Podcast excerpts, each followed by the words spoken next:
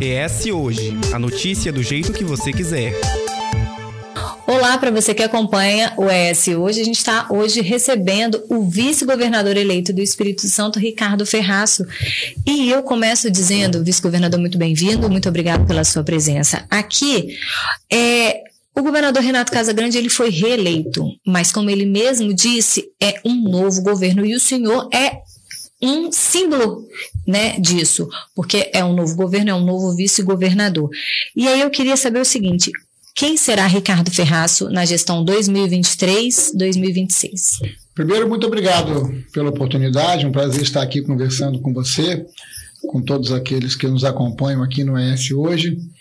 Fazer aqui uma brevíssima manifestação assim, de um profundo muito obrigado pela confiança dos capixabas, considerando que essa foi uma eleição muito desafiadora, porque para além das questões locais, nós tivemos uma eleição, vamos dizer assim, muito polarizada em nível nacional, muito contaminada, mas os capixabas é, apresentaram uma demonstração de muita confiança no, no, governador Casagrande, em meu nome, e nós precisamos externar assim, um profundo agradecimento e uma gratidão aos capixabas é, por essa confiança. Né?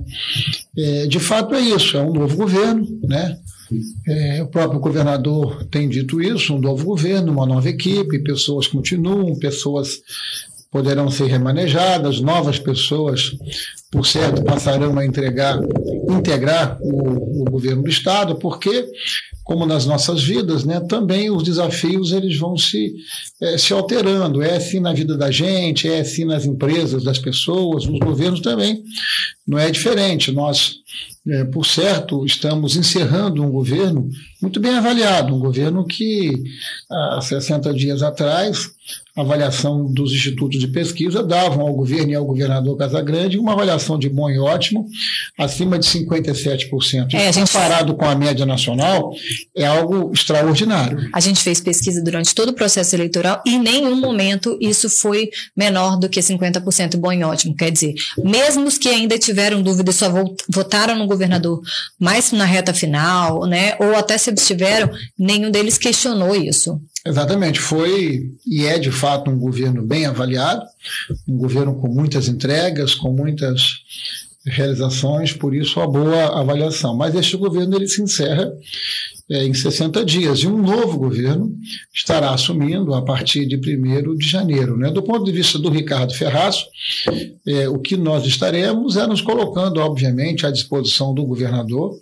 para que a gente possa contribuir, para que a gente possa ajudar, para que a gente possa ter uma avaliação muito precisa e muito adequada desse momento e desse tempo que nós estamos desafiados, está certo? Um governo é, focado especificamente para o interesse do capixaba, especificamente para o interesse do Espírito Santo.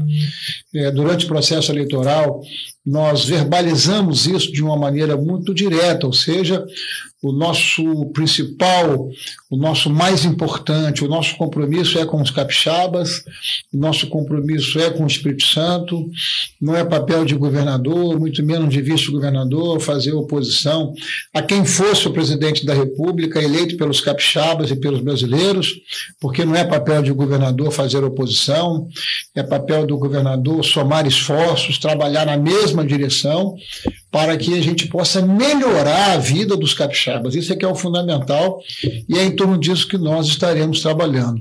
Eu deverei, Daniele, ter assim, um protagonismo mais forte em algumas áreas muito específicas do governo para ajudar o governador Casagrande. Por exemplo, agricultura, por exemplo, desenvolvimento econômico e meio ambiente, que são áreas que precisam ter uma sinergia muito forte para que o nosso Estado possa cada vez mais ser um gerador de oportunidades para capixabas e brasileiros que desejam investir aqui no Estado e nos ajudar nessa tarefa de tornar o Espírito Santo a cada dia melhor para os nossos capixabas. Eu vou desenvolver isso mais lá na frente, mas eu queria fazer um resgate agora. É, o senhor já foi vice-governador, na época que foi vice-governador foi no governo Paulo Artung, o senhor também foi secretário de Transportes e Obras Públicas, em seguida foi eleito senador da República. Quando não foi reeleito senador, o senhor foi para, como disse o senhor em uma entrevista que eu assisti recentemente, empreender. E aí é e vou usar também um termo do senhor, sentou do outro lado do balcão. Depois de ter sentado do outro lado do balcão, o quanto que isso te transforma voltando voltando para o lado do, do, balcão anterior, é, o quanto isso te transforma para ocupar esse cargo de vice-governador? Então, antes de eu exercer algumas funções na atividade pública, eu fui empreendedor. Então, durante um período eu fiquei afastado, porque fui secretário da Agricultura, fui vice-governador, fui senador da República. E aí, quando eu é, não estava mais, não estive mais no mandato, eu fui até convidado para poder continuar em cargo público. Mas eu acho que quem perde a eleição tem que cuidar da vida. Uhum. Porque fica a impressão que você não sabe fazer outra coisa, fica a impressão que você está. É, é, recebendo aquela delegação. O prêmio de consolação também, é, né? O prêmio de consolação, coisa do tipo. Então, eu, com muita humildade, declinei desses convites e fui é, para o setor privado trabalhar né, e estar do outro lado do balcão foi uma coisa muito importante porque os governos de uma forma geral eles precisam tratar o empreendedor com muito carinho com muito respeito criando as condições para que ele possa desenvolver a sua atividade. Você sabe que o governo, quando não pode ajudar, se não atrapalhar, já ajuda. Já está ajudando muito. Por quê? Porque o governo é sócio do empreendedor, mas não é sócio do empreendedor do seu lucro, é sócio do seu faturamento. Muitas das vezes, o empreendedor ele não consegue oferir lucro para a sua atividade, mas ainda assim ele dá lucro para o governo, porque é o empreendedor trabalhador, é o empreendedor empresário quem sustenta os governos, quem paga as contas do governo, quem gera através do seu trabalho recursos através de impostos para que os estados, os governos, de uma forma geral, possam beneficiar a população com políticas públicas. Né?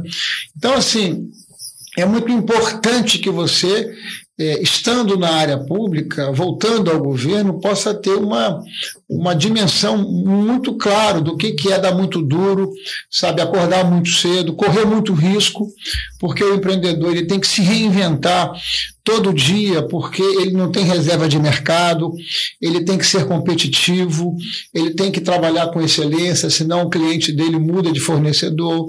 Então, todos esses valores, princípios e propósitos, eu quero crer que precisa estar cada vez mais presente no setor público, porque o nosso grande patrão no setor público é o contribuinte, uhum. é a sociedade, que através dos seus impostos não é, mantém como eu disse aqui, o Estado gerando capacidade para investimento. Então, é fundamental que a gente possa ter no setor público essa capacidade é, de entender é, a necessidade de você ter, ser muito eficiente, de você buscar maximizar é, resultados para que você possa justificar tudo aquilo que você arrecada, de novo, do empreendedor trabalhador e do empreendedor uh, empresário, que no dia a dia é quem mantém o setor público em nosso país.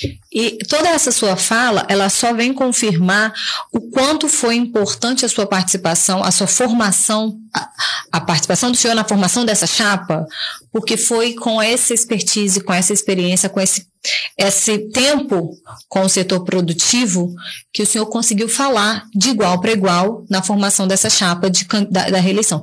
Eu queria que o senhor, é, o senhor tem, tem consciência da sua importância na, na campanha, da sua importância na chapa? Daniela, assim, eu acho que o, o, o, perfil do Casagrande e o meu perfil, eles se complementam. Uhum. Isso é muito importante quando você faz uma aliança, porque você precisa ter fundamentalmente convergência, mas você precisa entender que quando você faz uma aliança, você não faz uma aliança entre iguais, você faz uma aliança para complementar. Isso não é só no governo, não é só quando você faz uma aliança política, é no dia a dia, na sua relação é no casamento. com seu marido, com seu esposo, né, com seu colega de trabalho. Sabe, a necessidade de você conviver com quem pensa diferente, extraindo dali o melhor. Então eu tenho sim essa compreensão com muita humildade que o meu perfil ele se complementa ao perfil do Casa Grande e juntos, é, trabalhando assim com muito respeito, com muita humildade, com muita tranquilidade, mas com muito compromisso com os capixabas e com o Espírito Santo, a gente vai seguramente trabalhar e trabalhar muito, dar o melhor da gente para poder corresponder à confiança dos capixabas. Embora o governador tenha sido reeleito, ele disse que vai haver uma transição. O senhor faz parte dessa equipe? É uma transição muito tranquila, né? Porque o coordenador da transição é o próprio governador Casagrande. Porque é, não é um governo de continuismo, mas é um governo de continuidade à medida em que você vai aprofundar, intensificar muitas coisas que deram certo, mas por certo vai aperfeiçoar tantas outras. Então, o natural é que o próprio governador Casagrande coordene essa transição, mas por certo nós estamos conversando no dia a dia para poder juntos, né, ir somando esforços, trocando ideias, né? O Casagrande é uma pessoa muito acessível, uma pessoa que gosta de ouvir, que gosta de conversar, para que isso possa lhe dar a condição adequada e madura de tomar a decisão do melhor caminho. E o senhor falou, aí agora a gente volta, que o senhor fará parte, né, da, na área da agricultura, do desenvolvimento econômico e também da, da do meio ambiente. É uma supersecretaria que vai ser criada? É um projeto? O que, que é isso? Não, na verdade. O senhor vai assumir secretaria? Na verdade, nós estaremos, de alguma forma, tendo um protagonismo maior nessas áreas. Claro que, como vice-governador, você precisa estar sempre disponível para as demandas transversais que se apresentam no dia a dia de um governo, né? É, Secretaria de Segurança Pública, Saúde, Educação, Infraestrutura. Por certo, nós estaremos trabalhando de forma muito transversal nessas áreas todas, compartilhando com o governador é, reflexões na busca de um melhor caminho. Mas assim, o meu maior protagonismo deve ser nessas áreas. Não chegamos ainda a um consenso, a uma conclusão, se vamos ocupar secretaria ou não. Essa é uma decisão que nós estamos tomando de forma compartilhada, com tranquilidade. Né? As eleições terminaram tem uma semana. Então é muito importante, muita tranquilidade, muita calma. Temos o mês de novembro, temos o mês de dezembro, por certo, nós vamos trabalhar com muita tranquilidade, com muita calma, porque nós precisamos agora nos organizar para que a partir de 1 de janeiro as coisas comecem a fluir e fluir com muita velocidade. Mas é isso. Eu devo ter sim um protagonismo maior nas áreas da agricultura, desenvolvimento econômico e meio ambiente. O senhor falou de tranquilidade, mas eu estou lembrando aqui que janeiro de, janeiro de 2020 antes de estourar a pandemia, aquela chuva que detonou com e vários outros municípios que a gente via carro nadando, aquela coisa assim desesperadora que pode acontecer infelizmente novamente. Todo janeiro é um janeiro de, de expectativa, de ansiedade e preocupação. É, o senhor está preparado para esse, porque é um desafio, né? Quando você vai para uma tarefa com essa elevada responsabilidade, você precisa ter muito equilíbrio emocional, porque trabalhar o dia a dia do governo é você administrar em ambiente de volume, temperatura e pressão diferenciado. Então você precisa ter muito equilíbrio emocional para você tomar a melhor decisão. Por certo, nós temos recorrentemente nos meses de janeiro e fevereiro, mas mais janeiro, a incidência possível uh, de um regime de chuvas acentuado. Então, eh, nós estaremos, claro, fazendo um planejamento preventivamente, porque não adianta atuar no pós, mas não apenas sozinho tanto o governo como prefeituras municipais, a defesa civil do governo do estado, as defesas civis dos nossos municípios, atuando em conjunto para que a gente possa minimizar os efeitos decorrentes dessas chuvas que costumam trazer muita preocupação, muito prejuízo. Então, nos últimos anos, nós temos, através da Defesa Civil, que reúne um conjunto de órgãos do governo do Estado, aperfeiçoado o seu trabalho profissional, com recursos humanos, com recursos materiais, com informação, que é fundamental, informação e inteligência, para você atuar de maneira preventiva. Então, no resumo, sim, estamos preparados para atuar com muito equilíbrio é, nesses momentos em que você tem ah, mais estresse por conta da preocupação e da responsabilidade que você tem em dar conforto e encontrar Segurança. solução para mitigar esse sofrimento que acontecem é, nessas situações extremas. É, o vice-governador Ricardo Ferraço, ele tem um histórico partidário muito grande, né? O senhor agora está no PSDB, é, é, já desde o ano passado, mas passou pelo PMDB, MDB agora, Sim. e quando saiu, saiu justamente porque foi contra o apoio que o partido estava dando ao governo Dilma. Governo Dilma, governo PT, e o PT estava nessa mesma coligação. Só é, vê alguma dificuldade nessa, nessa situação de o senhor ter tido essa postura naquele momento e hoje estarem juntos novamente? Olha, o governador Casa Grande é, fez o que nós capixabas estamos assistindo com algum sucesso e êxito no Espírito Santo há alguns anos. O nosso estado passou por um forte período de reconstrução. Nós estivemos mergulhados numa crise muito profunda há muito pouco tempo atrás crise ética, crise moral, desorganização, os nossos servidores não recebiam seus salários em dia, né? E nos últimos anos, os governadores que lideraram o Espírito Santo, tanto o ex-governador Paulo Artung como Casagrande, constituíram em torno de si bases muito amplas essas bases amplas, elas produziram bons resultados para os capixabas e para o Espírito Santo.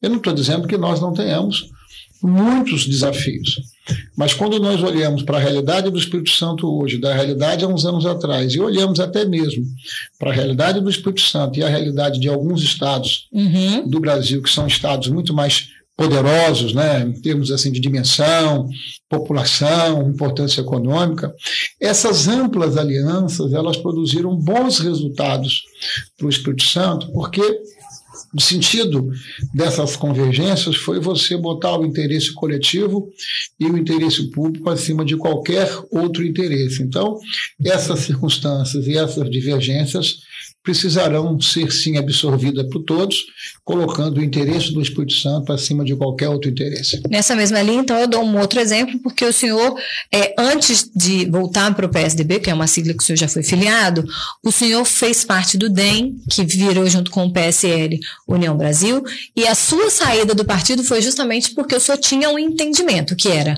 não precisamos, não devemos ter uma candidatura majoritária, vamos a um projeto que está dando certo. Mas o partido entendeu diferente, tanto que o Felipe Rigoni assumiu a presidência, tentou ser candidato a governador, recuou, não foi reeleito e foi o primeiro a declarar apoio à reeleição em segundo turno de Casa Grande. Novamente, isso acaba se, se vendo nessa mesma situação. O União Brasil também é, não faz parte, não fez parte dessa coligação, mas de alguma forma teve seu peso importante nessa reta final. Não, tudo isso que você está falando é absolutamente verdadeiro e está assentado em cima de uma verdade absoluta. Eu achava que o União Brasil não deveria ter candidato a governador e deveria estar aliado ao Casagrande, mas esse não foi o entendimento do deputado é, Felipe Rigoni, que naquele momento quis colocar o seu nome à disposição dos capixabas e posteriormente acabou evoluindo para uma candidatura a deputado federal. Eu tenho com o Rigoni uma relação de amizade, tenho com ele uma relação de respeito de profunda admiração. não apenas pela sua história de vida, que é uma história de vida de superação, um exemplo para todos nós, mas por certo também porque o Rigoni fez um mandato como deputado federal diferenciado, né, se transformando num parlamentar que atuou numa agenda capixaba, mas também se envolveu em temas nacionais. E no segundo turno nós todos estivemos juntos e, por certo, União Brasil e o Felipe Rigoni, se Deus quiser, estará trabalhando para que nós possamos somar esforços no Espírito Santo cada vez mais forte. Vice-governador, o dito popular diz que filho de peixe, peixinho é. E eu estou falando isso porque o senhor é filho do deputado estadual Teodorico Ferraço, e eu fiz uma entrevista com ele um pouco antes do processo eleitoral, e aí a gente se recordando que em 2008 ele concorreu à prefeitura de Itapemirim ele já havia sido prefeito, o Teodoro Ferraz. A gente vai botar o link na descrição desse vídeo com o podcast para ser ouvido. É muito bacana a história, porque ele é hoje o político com mais idade, mais mandatos na história do Estado do Espírito Santo e talvez do Brasil, né? Mas ele, ele se recordando do episódio de 2008, não tendo sido eleito prefeito, ele disse assim: a, o município de Cachoeira de Itapemirim não me quer mais como prefeito, então eu não volto mais a concorrer a prefeito. Vou concorrer a deputado estadual esse ano. Se eu não for reeleito, o Estado já me deu a resposta. Esse, toda essa história que eu estou contando é porque eu quero saber o seguinte: o senhor foi candidato a senador. E o senhor não foi reeleito, o senhor foi senador, candidato à reeleição, e o senhor não foi reeleito não concorrer de, é, nesse pleito foi por respeitar isso ou porque o senhor acha que não era o momento de tentar novamente essa disputa? Você fala do pleito de 22? Isso. Não, não. É, primeiro assim, né, todo carinho e todo respeito, não apenas ao, ao meu pai, mas a liderança política do Todorico Ferraço, né? porque ele é seguramente o mais longevo, o mais experiente político do Espírito Santo. Imagina você, ele começou a exercer sua trajetória sua militância política ainda nos anos 60. E ele viveu todas essas mudanças intensamente que aconteceram no país e aqui no Espírito Santo. Foi protagonista em muitas. E sempre, e sempre com muito protagonismo. Né? É, em 2022, eu de fato não tinha planejamento de ser candidato, tá certo? Eu diria que eu sou candidato, vamos dizer assim, por um acidente. Sou candidato? Não.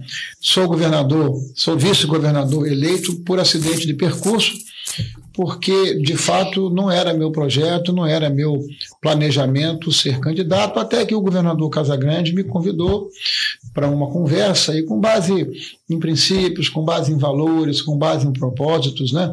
Ele acabou me convencendo sobre a importância de nós atuarmos juntos. Naquele momento, como seu candidato a vice, e agora, é daqui um pouquinho, como seu vice-governador. E a minha relação com Casa Grande é uma relação assim, de muita confiança, de muita lealdade. Então, assim, é, eu não tinha planejamento de ser candidato, e você sabe que na vida a gente não tem controle sobre as coisas que acontecem. Né? Deus, em primeiro plano, é, a gente acha que tem domínio sobre as coisas que quer e que pode fazer, mas quem traça os nossos planos é Deus. Para quem tem fé e tem confiança, graças a Deus, a maior parte dos nossos capixabas e dos brasileiros, nós somos cristãos e temos uma confiança muito devotada. Então, foi um certo acidente de percurso, a minha candidatura a vice-governador, mas eu volto e volto assim com muito entusiasmo, com muita energia, muito motivado a dar o melhor de mim para poder ajudar o Espírito Santo. O senhor disse, foi um acidente de percurso, mas não quer dizer que o senhor pendurou as chudeiras para candidatura própria. Não, nesse momento, assim, a coisa que mais me preocupa e que mais deve é, concentrar a minha energia, Daniela, é em torno de corresponder à confiança dos capixabas. Os, cap, os capixabas nos deram um voto de confiança. Sim, vocês vão para o governo e, por favor, façam bem feito.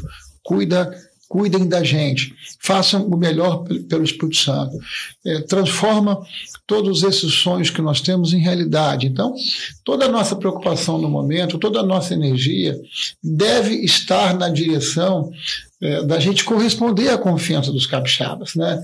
Quer dizer, é muito difícil, muito complicado você querer e, e acho que não é nem adequado, sabe, você fazer esse tipo de desafio. Ah, você ganha uma eleição, já está pensando na Não, não, mas eu não, eu não, quero dizer que. Não, a minha pergunta não era se o senhor vai concorrer à próxima eleição. É, é, dizer assim: não acho que eu posso um dia vir a concorrer. Não quer dizer que eu encerrei a minha vida. Ah, não, sim. isso não. À medida que eu estou reinserido. É é, no ambiente da política, né, como vice-governador eleito, é, por certo, eu volto para o campo de batalha. Uhum. Agora, o futuro a Deus pertence. O que eu quis sinalizar com todas as letras.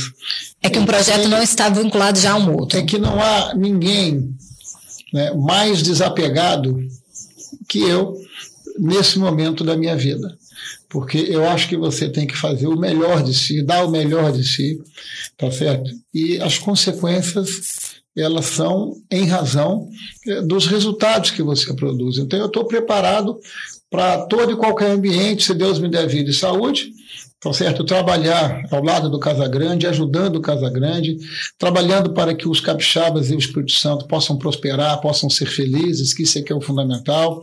Quem está na política está para servir, tá certo? E é isso que eu quero. E o futuro a Deus pertence. Agora, eu estou preparado para tudo. Eu estou preparado, se Deus me der vida em saúde, sabe, para é, encerrar minha carreira política ou estou preparado também para seguir adiante, se Deus me der vida e saúde. Não vai faltar energia para trabalhar em favor dos capixabas e do Espírito Santo. Eu quero fazer duas perguntas para a gente terminar. A primeira é: qual é o senhor, como vice-governador? Com certeza já tem isso alinhado com o governador. A prioridade número zero a partir de janeiro.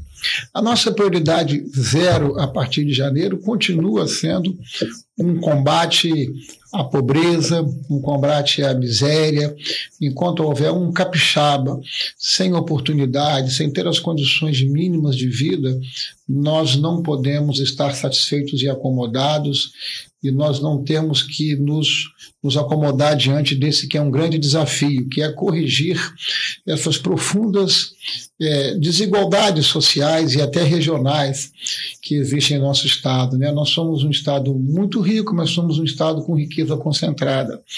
E nós precisamos ampliar a distribuição dessa riqueza para que ela possa ganhar capilaridade, para que as pessoas possam ter oportunidade. Então, o primeiro objetivo nosso como governo é criar uma condição no Espírito Santo para que os capixabas, independente da sua origem, da sua cor, do seu credo, que eles possam ter oportunidade para disputar, igualdade de oportunidade para disputar o mercado, sabe, de trabalho e buscar ter uma vida digna. Então, o nosso principal objetivo é trabalhar a melhoria constante e intensa dos capixabas. E a última pergunta, seu filho caçula tem que idade? Arthur tem nove anos. Nove anos. Arthur, seu pai vai, vai entrar em 2023 e a conclusão de 2026. Que, em 2026, que Espírito Santo o senhor deseja para Arthur? Deixa eu fazer só uma correção. O Arthur é. tem oito anos. O Arthur tem oito. Faz em 2023? E não, e não nove, né? Como? Ele faz nove anos o ano que vem. Ele faz nove anos no dia 12 de agosto. Ah, então tá. É pertinho de mim, Leonino. Terrível. Eu também sou Leonino. Eu faço aniversário em 17 de agosto. é, que, qual, em 2026, qual é o Espírito Santo que o senhor deseja para o seu filho? Porque quando a gente deseja para o nosso, ela, esse, isso se expande. Qual é o Espírito Santo que senhor deseja para ele? Antes de desejar para o meu filho, eu preciso desejar para todos os capixabas. Que todos os capixabas possam ter o máximo de igualdade de oportunidade para que eles possam se desenvolver. E isso vai ser possível e necessário a partir de ações e construção de políticas públicas muito efetivas.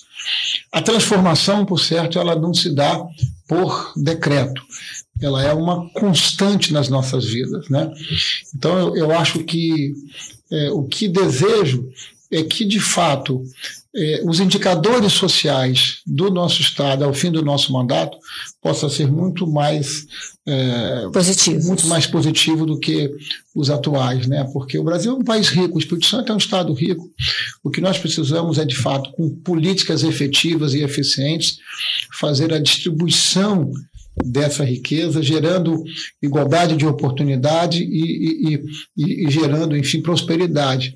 Mas eu acredito muito que isso possa ser feito em absoluta harmonia com o segmento empreendedor do nosso Estado. Não importa se ele é um empreendedor rural, porque nós temos um grande patrimônio nesse Estado, que é a nossa agricultura de base familiar, mas nós temos também uma indústria formada por pequenos, médios, grandes empreendedores, empresários industriais, comerciantes, enfim, pactuar um projeto para fazer do Espírito Santo, sabe, uma terra em que as pessoas possam viver, se desenvolver, criar seus filhos, prosperarem, serem felizes.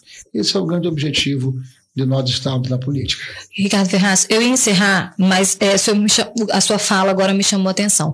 A frase, a crítica maior de todos os adversários do governador Casagrande na campanha foi justamente essa: o Espírito Santo é um, Espírito, é um estado classe A na, na, na economia, né, na, na, na, setor fiscal, porém o número de, de pobres e pessoas da linha da pobreza e abaixo da linha da pobreza cresceu muito. O senhor disse agora assim, é, meu, eu, nosso objetivo é realmente essa distribuição, essa igualdade. Então, isso, isso também é uma coisa que foi identificado pela campanha, é algo que foi identificado por vocês, vejam, vejam, reconhecido por vocês. Veja, num debate público é preciso pelo menos duas premissas, podem existir outras.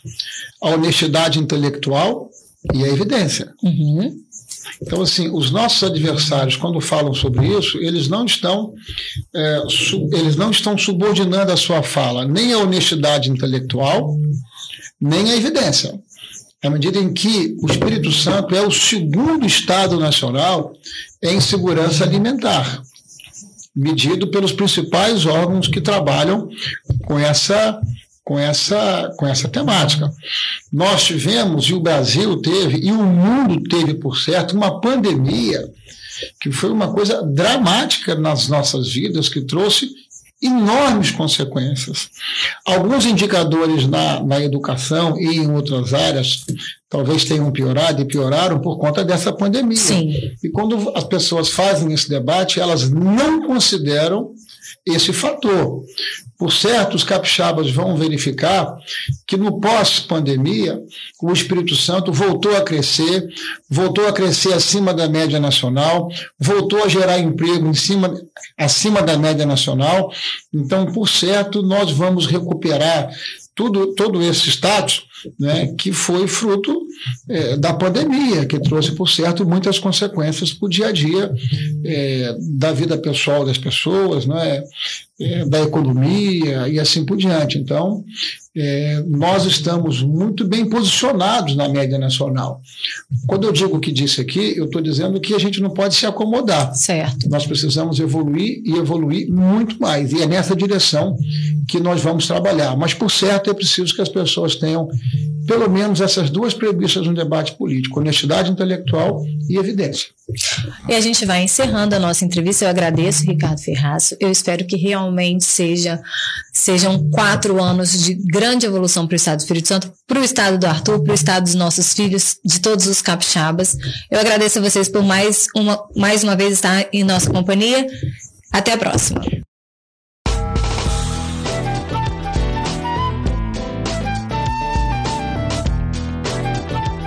Encontra o ES Hoje nas redes sociais pelo arroba Hoje, no canal do YouTube e no site eshoje.com.br.